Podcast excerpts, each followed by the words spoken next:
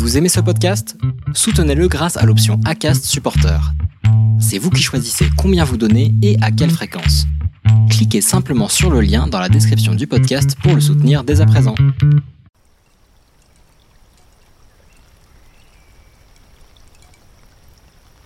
Deux, trois mots euh, par rapport à mon hypersensibilité, c'est euh, c'est surtout euh, le mot passion, très très présent, créativité, il y a cérébral aussi, il y a émotion, intensité.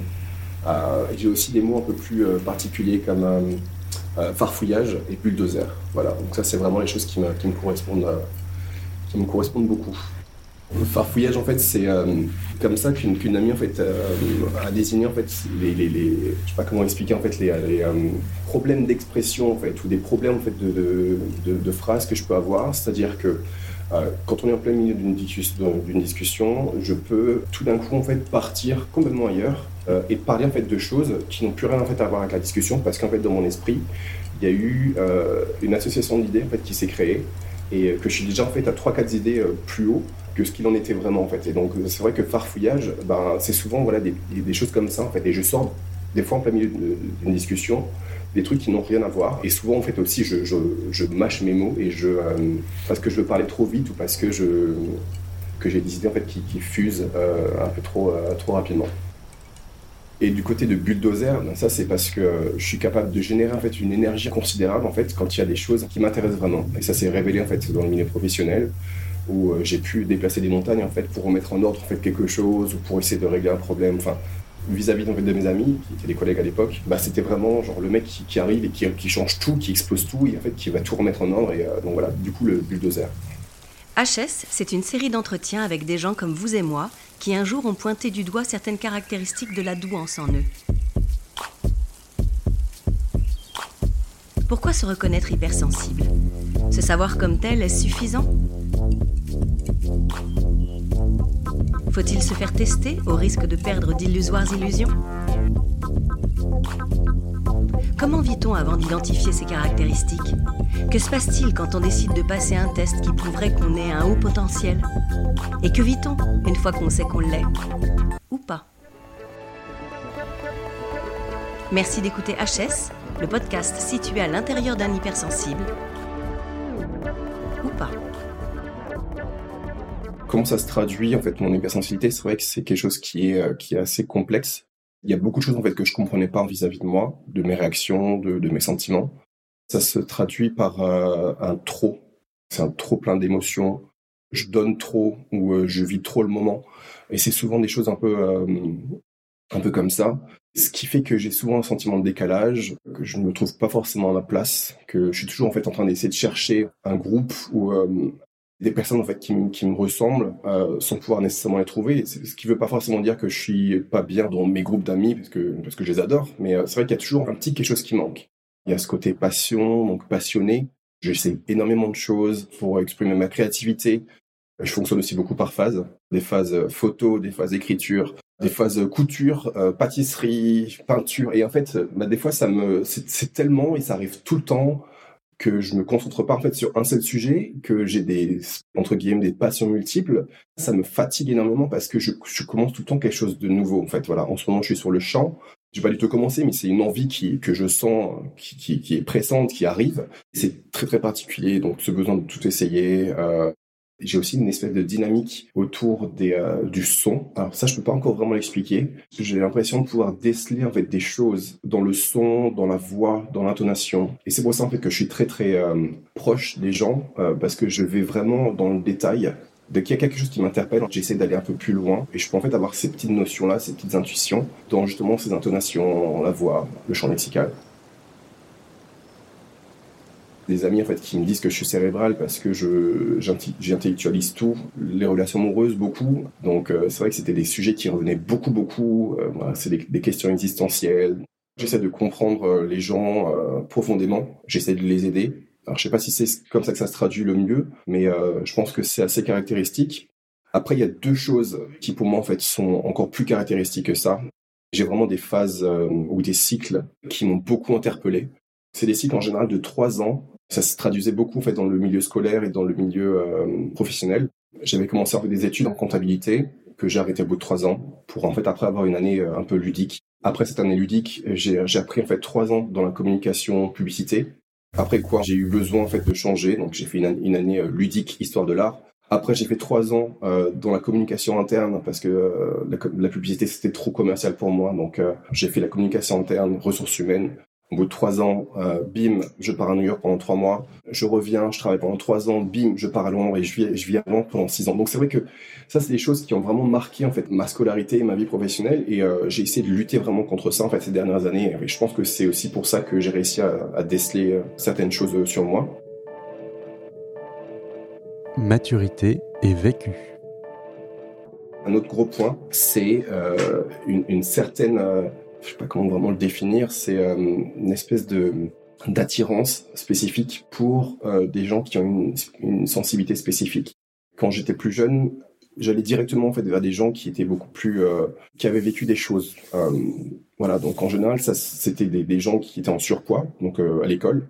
C'était des gens qui étaient plus qui avaient du vécu en fait. Et, et voilà. Et petit à petit, en fait, j'ai vu que dans mes relations, il y avait cette, cette sensibilité-là en fait qui est euh, qui est très caractéristique en fait que je recherche dans mon dans mon cercle d'amis.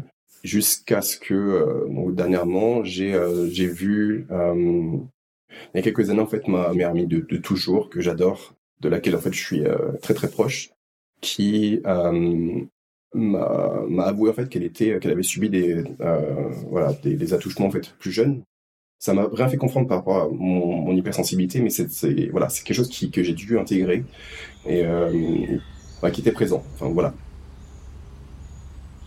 Ce sur quoi je veux rebondir en fait, c'est surtout euh, ce qui s'est passé ensuite, c'est que mon ami en fait, c'était euh, mon ami de toujours, que, que avec qui j'ai grandi, etc.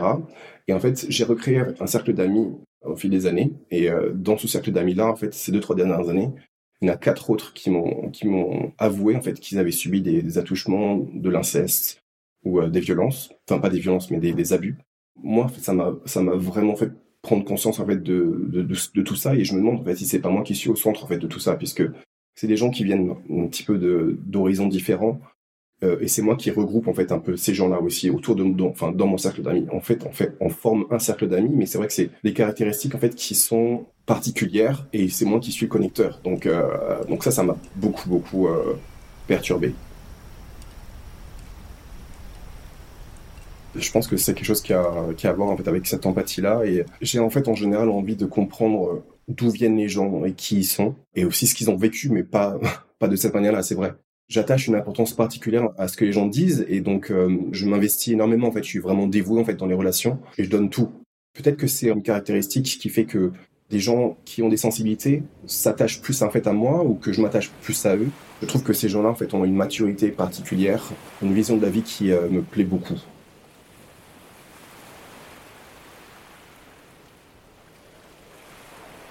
Une personnalité en fait qui me bouleverse, euh, j'en ai pas vraiment en fait. C'est davantage une catégorie de personnes ou des personnes en fait qui montrent en fait une certaine maturité, une certaine une certaine sagesse.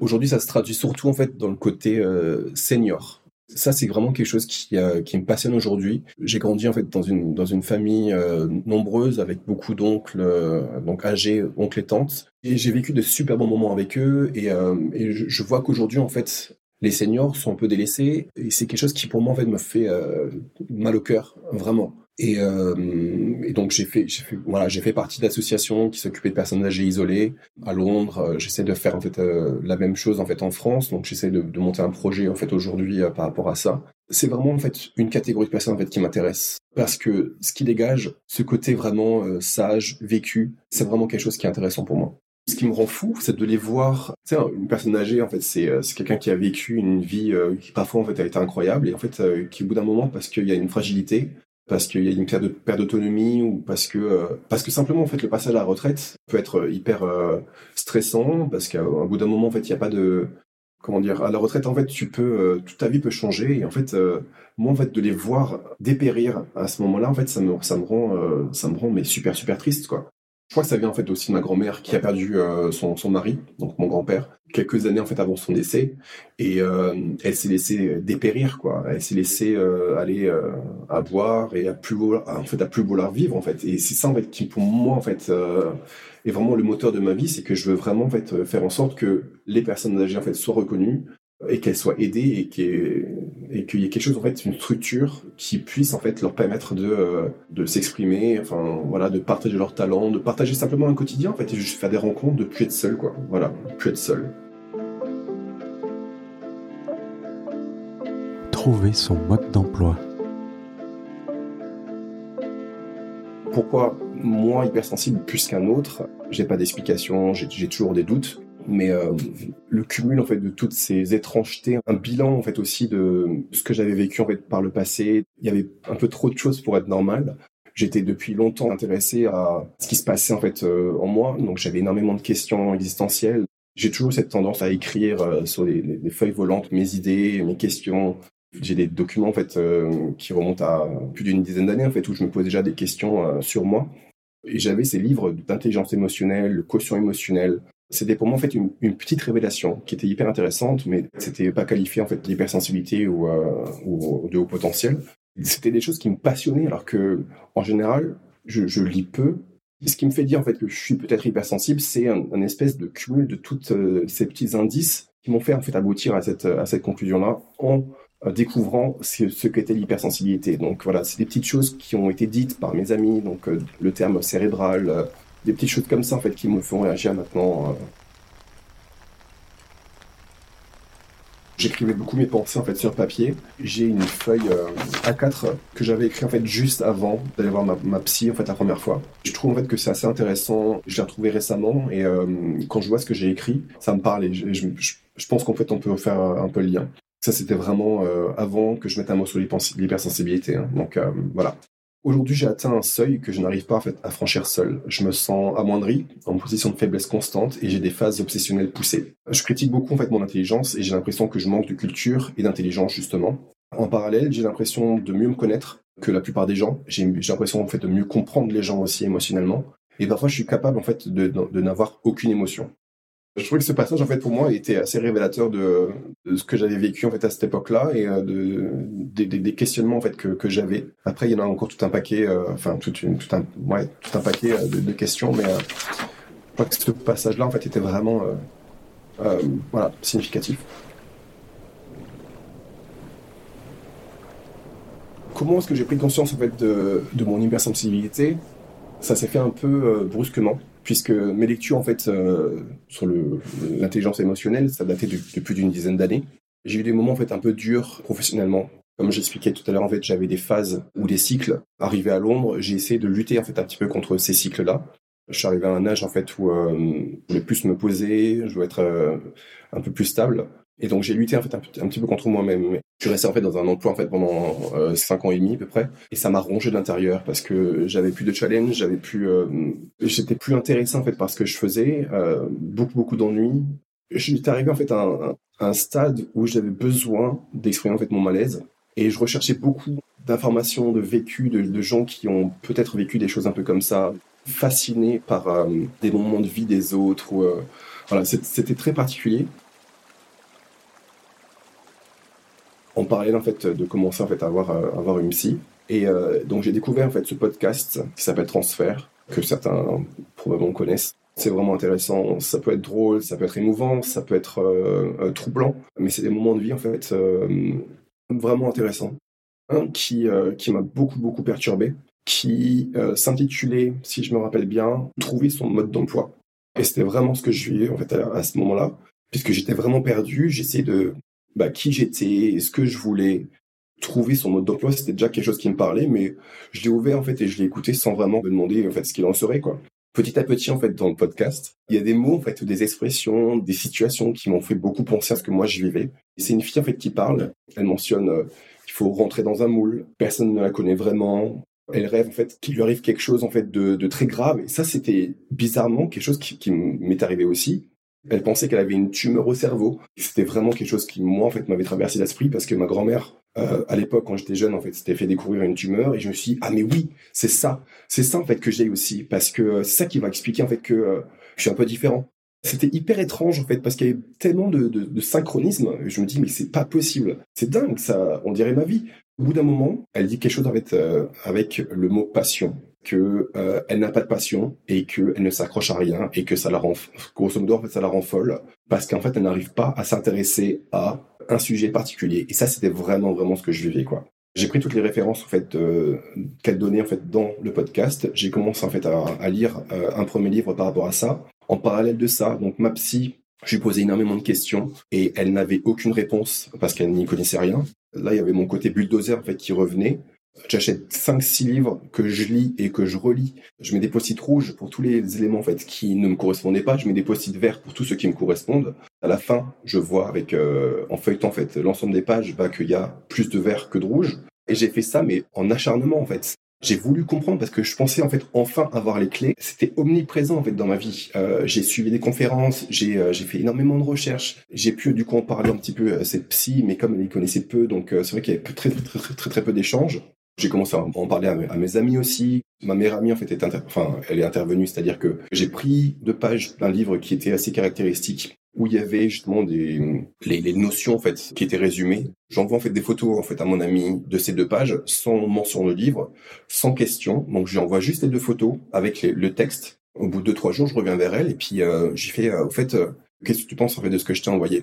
Elle me dit euh, spontanément, ça me fait penser à toi. Et je fais, bah, ok, mais euh, quel niveau en fait? Euh, Genre 20%, 30% Elle me dit, non, quand même bien, 50, 60, voire 70%. Et je, ah, bon, bah du coup là, je suis pas complètement dingue. J'ai peut-être quelque chose de concret. C'est pas moi qui suis fou en fait. Comment j'en ai pris conscience? En fait, c'est un peu tout ça. Quand je vois mes lectures quand j'étais un peu plus jeune, je me dis, bon bah voilà, bingo quoi. Ça doit être ça dans le continuum. Quand j'ai mis un mot dessus, je peux pas vraiment le dater en fait. Je mets toujours pas forcément. Je trouve qu'il y a des choses qui me correspondent beaucoup. Après, euh, j'aimerais pouvoir en fait avoir la validation que quelqu'un me dise en fait oui, je, oui, je suis hypersensible, mais sur le spectre en fait de l'hypersensibilité ou du haut potentiel, je n'arrive pas du tout à me situer en fait. J'ai passé un test, c'est assez viscéral en fait, c'est un sentiment comme c'était omniprésent en fait dans mes recherches, dans ma vie, pendant euh, quasiment six mois. J'avais besoin de concrétiser en fait euh, la chose. C'est comme ça que je fonctionne en fait en général, c'est que je, donne tout et que j'ai besoin en fait vraiment d'avoir à la fin en fait une certitude ou euh, quelque chose en fait sur quoi en fait me baser. Mes recherches en fait c'était de savoir si je pouvais en fait me qualifier de haut potentiel, d'hypersensible, de, surdoué, enfin je, je, je ne sais quoi. Je savais simplement qu'il y avait quelque chose qui dans cette famille-là me correspondait. C'est vrai que le test, c'est quelque chose qui représentait pour moi l'aboutissement en fait de tout ça. Comme je suis un peu euh, obsessionnel, gentiment, hein, j'avais besoin vraiment de, le passer parce que j'avais besoin de définir en fait un petit peu mieux ce que je pouvais être pour mettre des mots pour pouvoir travailler dessus et pour pouvoir en fait simplement en fait le l'assimiler. Jusqu'à présent, c'était toujours moi en fait qui faisais cette démarche. Donc j'allais vers ça, mais euh, j'avais pas de garantie en fait. Pas de garantie, personne qui me disait ah mais oui, t'es bien hypersensible, j'en suis complètement sûr parce que ça ça ça non, c'était toujours moi en fait qui faisais ma propre tambouille et qui essayait en fait de dire ah bah peut-être que, peut-être que, peut-être que. Avec des peut-être, ben moi ça ne suffit pas. Alors le test c'était euh, c'était hyper intéressant, j'ai adoré en fait le passer parce que à la fois c'était en fait quelque chose que je faisais pour moi, pour que j'aille mieux parce que j'étais pas au meilleur de ma forme à ce moment-là. Et c'était vraiment une démarche, la première démarche en fait qui me permettait de sentir en fait que j'agissais sur ma vie. Voilà, et c'était hyper important. Donc rien que de le passer, ça a vraiment changé en fait la donne. Le test en lui-même était, euh, était hyper drôle, c'était hyper challengeant. J'ai adoré. Franchement, c'était un très très bon moment. Il y a tout un côté créatif dans le test qui m'a beaucoup animé. Voilà, je me suis senti vraiment vivre en fait quand j'ai fait euh, ce test-là. Et c'était moi qui montrais mes capacités. Honnêtement, c'était un bonheur. Après, c'est sûr que j'ai eu des difficultés sur euh, certains aspects, spécifiquement en fait sur l'aspect numérique. J'ai pas atteint en fait le les 130. Par contre, j'en suis relativement proche. Mes résultats sont assez euh, euh, disparates. Il y a quatre notions d'intelligence. Il y en a euh, une où je suis vraiment très proche de, des 130, les autres qui sont plutôt nuancées. Ce qui fait qu'on ne peut pas dire que je suis au potentiel. Résultat, en fait, c'était hyper touchant. On m'a dit que j'étais dans la continuité, en fait, voilà, dans le continuum du haut potentiel. Je cherchais des réponses. Au final, en fait, je n'ai eu qu'une semi-réponse, ce qui, pour moi, en fait, euh, veut tout et rien dire. Et, au final, pas plus mal, en fait, parce que maintenant, j'arrive à, bien vivre. Voilà. Donc, une fois que j'ai fait ça, je, sais, grosso modo, à peu près où je me situe. Une espèce d'entre-deux qui me convient bien. Je, garde, en fait, ce côté un peu euh, au potentiel qui m'intéressait. Cette chose-là, en fait, qui validait un petit peu ce que je recherchais. Et en même temps, j'ai pas un nom définitif. Elle a essayé de pousser ma, créativité en fait à, son maximum et j'étais toujours en fait en train de montrer que j'en avais encore euh, à revendre. Ça a été un moment clé en fait qui m'a permis en fait de vérifier que j'étais bien créatif parce que avant c'était des gens qui me le disaient. C'était aussi en fait des situations qui faisaient que euh, voilà on me, fait, on me félicitait parce que euh, j'avais monté en fait un petit projet hyper drôle, hyper marrant, enfin des choses comme ça. Je n'avais pas en fait vraiment acquis en fait cette certitude là en fait d'être créatif je me dis que bah, il est peut-être temps en fait aussi de euh, valider en fait voilà. Et je crois que c'est ce que j'ai fait en fait à ce moment-là. Le retour de la psy a été très très agréable. À ce moment je montrais vraiment des, des, douleurs et, euh, des, faiblesses qui ont été relevées en fait par la psy. Et en fait euh, elle m'a elle m'a elle m'a énormément touché en fait avec tout ce qu'elle a dit. Et, ça c'était vraiment c'était vraiment énorme cette période en fait un peu sombre euh, que j'ai traversée dans toute ma recherche est assez loin derrière. Donc euh, j'arrive en fait à, aller de l'avant parce que j'ai réussi à définir euh, les choses. C'est vrai que maintenant j'ai quelques clés en fait de compréhension. Je peux comprendre un peu mieux comment je fonctionne. J'ai aussi beaucoup moins de culpabilité en fait à, être comme je suis, à avoir des envies parfois contradictoires, à avoir des pensées qui fusent et avoir des idées un peu folles je crois que je me connais mieux et ce travail en fait m'a permis vraiment d'avancer en fait sur moi au quotidien, j'essaye de le canaliser. Je pense que c'est quelque chose que j'ai essayé de, faire pendant longtemps. Et maintenant, autant j'arrive à canaliser, mais j'arrive aussi à le justifier. Et, ça, je pense que pour moi, c'est euh, essentiel. Je veux vraiment en fait le justifier pour moi. Je voulais vraiment comprendre pourquoi je réagis différemment, pourquoi je suis euh, dans le trop, dans l'excès, souvent. Ça n'a rien à voir avec les autres. Donc, euh, je voulais vraiment comprendre ça en fait. Vivre sans challenge, ça c'est quelque chose de très très difficile. L'ennui euh, aussi, donc il faut toujours que je sois en mouvement, que je m'occupe. Grosso modo, en fait, la routine me tue.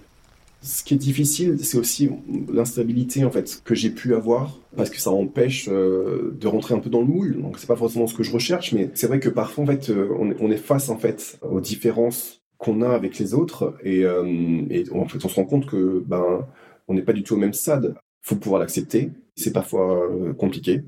Pour moi, exprimer en fait euh, mes émotions, c'est plutôt plutôt simple.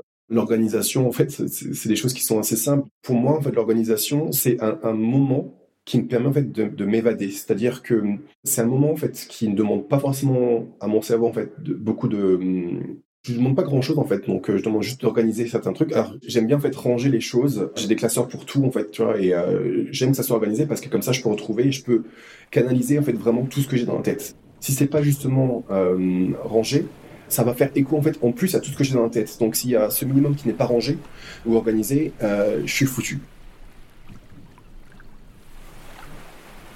Mon hypersensibilité, en fait, elle est, elle est la cause de quelques problèmes. J'aurais pu avoir en fait une carrière professionnelle beaucoup plus construite si j'avais pas eu ce trop plein d'émotions en fait qui arrivaient à intervalles réguliers. Une carrière posée, rangée, c'est pas forcément un échec parce que j'adore ma vie, j'adore ce que je vis, mais c'est vrai que je pense que c'est quelque chose que j'ai, que l'hypersensibilité en fait, ou c'est trop plein d'émotions en fait, m'a empêché euh, d'avoir. Peut-être aussi simplement parce que j'avais pas trouvé ma voie, mais euh, voilà, ça c'est vraiment quelque chose qui était un problème.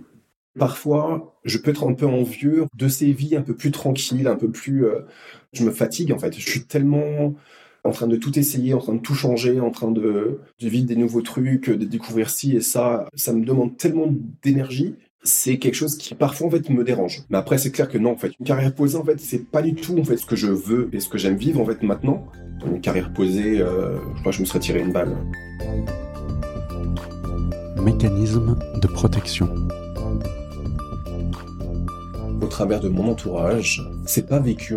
J'en ai beaucoup parlé en fait l'année dernière. Ils ont tous pris en compte en fait ce que je disais. Après, c'est vrai que les gens rebondissent pas nécessairement dessus. Il y en a certains qui ont validé en fait euh, bah, ce que je leur disais. Il y en a, certains qui ont confirmé, qui étaient absolument euh, certains en fait de, de, ce que je disais, et d'autres un peu plus dubitatifs. Au quotidien, c'est pas quelque chose qui est vraiment présent puisque bon ben on s'est connu avant euh, de pouvoir définir en fait un, certain terme euh, me concernant. Donc euh, on réagit totalement de la même manière qu'avant et, et, ça rentre pas en ligne de compte. C'est plus un vrai problème pour moi donc on n'en parle plus. Ma mère, elle est relativement discrète par rapport à ça. Je sais pas si c'est par des intérêts ou si c'est parce qu'elle veut pas me déranger dans mes pensées ou je, je, ne sais quoi. On n'en parle pas en fait en général et ça dérange personne. J'ai un peu de caractère et euh, je viens d'une famille en fait où on, a justement un peu de caractère, un peu de tempérament, donc euh, euh, j'impose un peu mes choses, j'impose un, peu mes choix sans que ça dérange trop. Enfin, je pense que ça dérange pas trop trop en fait, mais c'est vrai que ma mère a peut-être un, peu des frayeurs avec cette instabilité là parce qu'elle est beaucoup plus carrée, elle est voilà, elle a, eu sa, sa, profession en fait depuis une trentaine d'années. C'est vrai que quand elle me voit en fait un peu vivre d'amour et d'eau fraîche, euh, elle, a, un peu peur.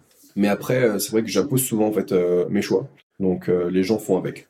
C'est pas quelque chose que j'impose en fait, mais c'est comme ça que je suis. Donc en général, bah ils aiment bien parce que en parallèle de ça, je suis assez dévoué en fait à mes amis.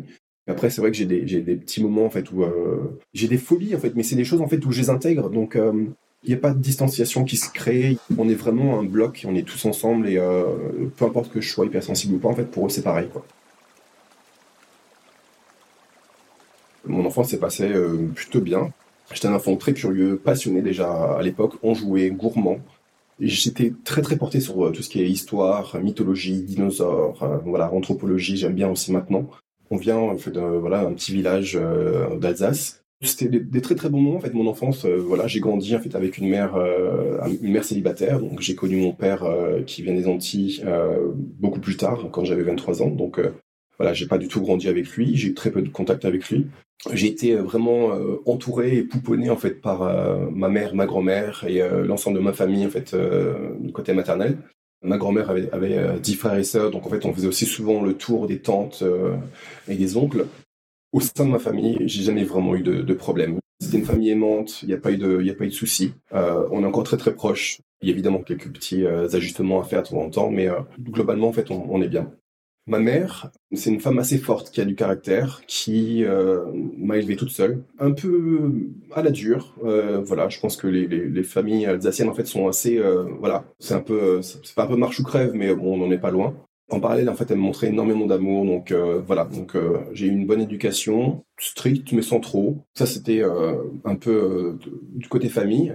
Après, c'est vrai que les marqueurs importants en fait de, de mon enfance, ça sera ma couleur de peau. Je suis café au lait. Ma mère avait ses envies d'ailleurs. Elle a rencontré mon père en fait à Strasbourg et euh, ils sont partis vivre en fait en, dans les Antilles. Quand ma mère est rentrée euh, des Antilles, elle m'avait sous le bras et, euh, donc c'est vrai qu'arriver en fait en Alsace dans les années 80, un petit bébé un peu différent, c'était pas toujours voilà, c'était pas toujours simple. Je suis né en fait donc en Guyane. Quand je suis arrivé en Alsace, en fait, j'avais un an dans les villages en fait alsaciens. Bon, c'est pas toujours facile en fait pour moi de, grandir parce que on me montrait vraiment que j'étais différent. Et ça c'était pas facile parce que en parallèle j'avais euh, une famille qui, euh, qui, qui était hyper dévouée, qui m'aimait euh, sans aucune réserve. De l'autre côté en fait j'avais des gens, des voisins, des gens de passage, enfin je sais pas, des clients qui passaient en fait à côté de moi en fait et qui avaient des réflexions des réflexions désobligeantes ou alors c'était peut-être moi qu'on prenait en cible plus facilement euh, quand j'étais dans un, groupe d'enfants euh, où on jouait, bah, c'était moi qui étais fautif. Donc euh, c'est vrai qu'il y a des choses en fait qui m'ont assez euh, troublé quand j'étais quand j'étais petit. Ma mère en fait a les, les défauts en fait de, ses qualités, donc euh, autant elle est, elle est, forte, elle est forte, indépendante, etc.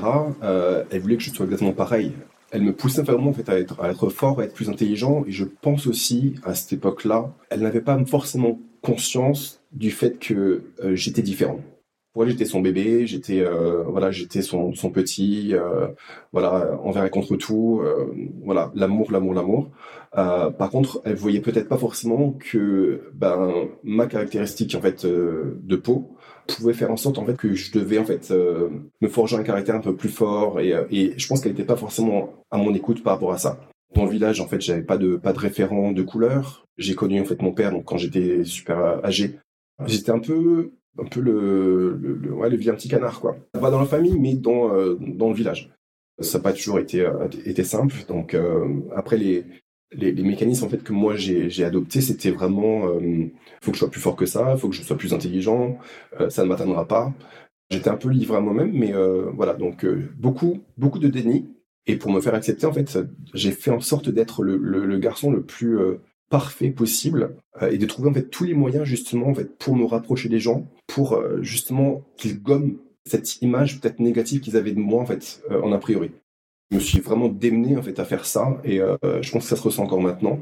Après, ce qui s'est passé aussi, c'est que quand j'ai grandi, je me suis découvert en fait, j'ai découvert mon homosexualité ça n'a pas été quelque chose de très compliqué, parce que voilà, mais je pense que ça, ça a fait écho en fait à, tout ce que j'avais vécu en termes de discrimination quand j'étais plus, plus jeune, puisque j'ai adopté exactement les mêmes mécanismes. Je serai plus intelligent que tous ceux qui font une réflexion.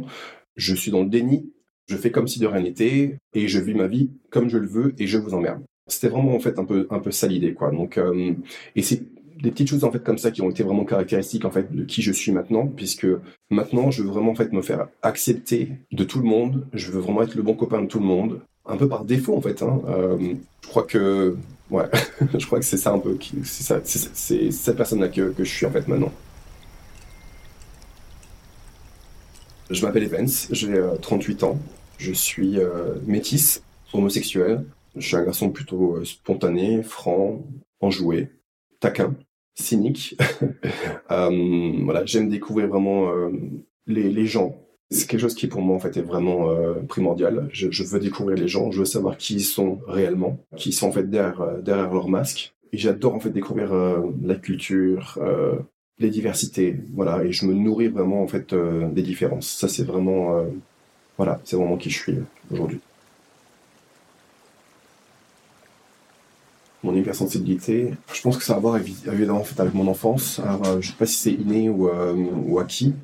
J'ai vécu quelques discriminations euh, étant plus jeune et je pense que j'ai vraiment dû développer en fait des, un sens de l'observation, avoir suffisamment de répartie et d'intelligence en fait pour ne pas être agressif ou, ou, faire bonne figure je crois que c'est vraiment été un apprentissage en fait, d'observer en fait les réactions des gens, de savoir en fait ce qu'ils pensent vraiment pour pouvoir en fait m'en protéger. Je, pense que c'est quelque chose que j'ai gardé et qui peut-être aujourd'hui en fait me sert, mais c'est quelque chose qui est encore assez présent. Voilà, peut-être que pour me protéger en fait, j'ai appris en fait à, observer, euh, à, déceler en fait des, détails, à savoir en fait si, ouais, savoir si euh, ce que les gens pensent. Voilà, je pense que je pense que ça peut venir de là. Merci d'écouter HS, le podcast situé à l'intérieur d'un hypersensible. Ou pas.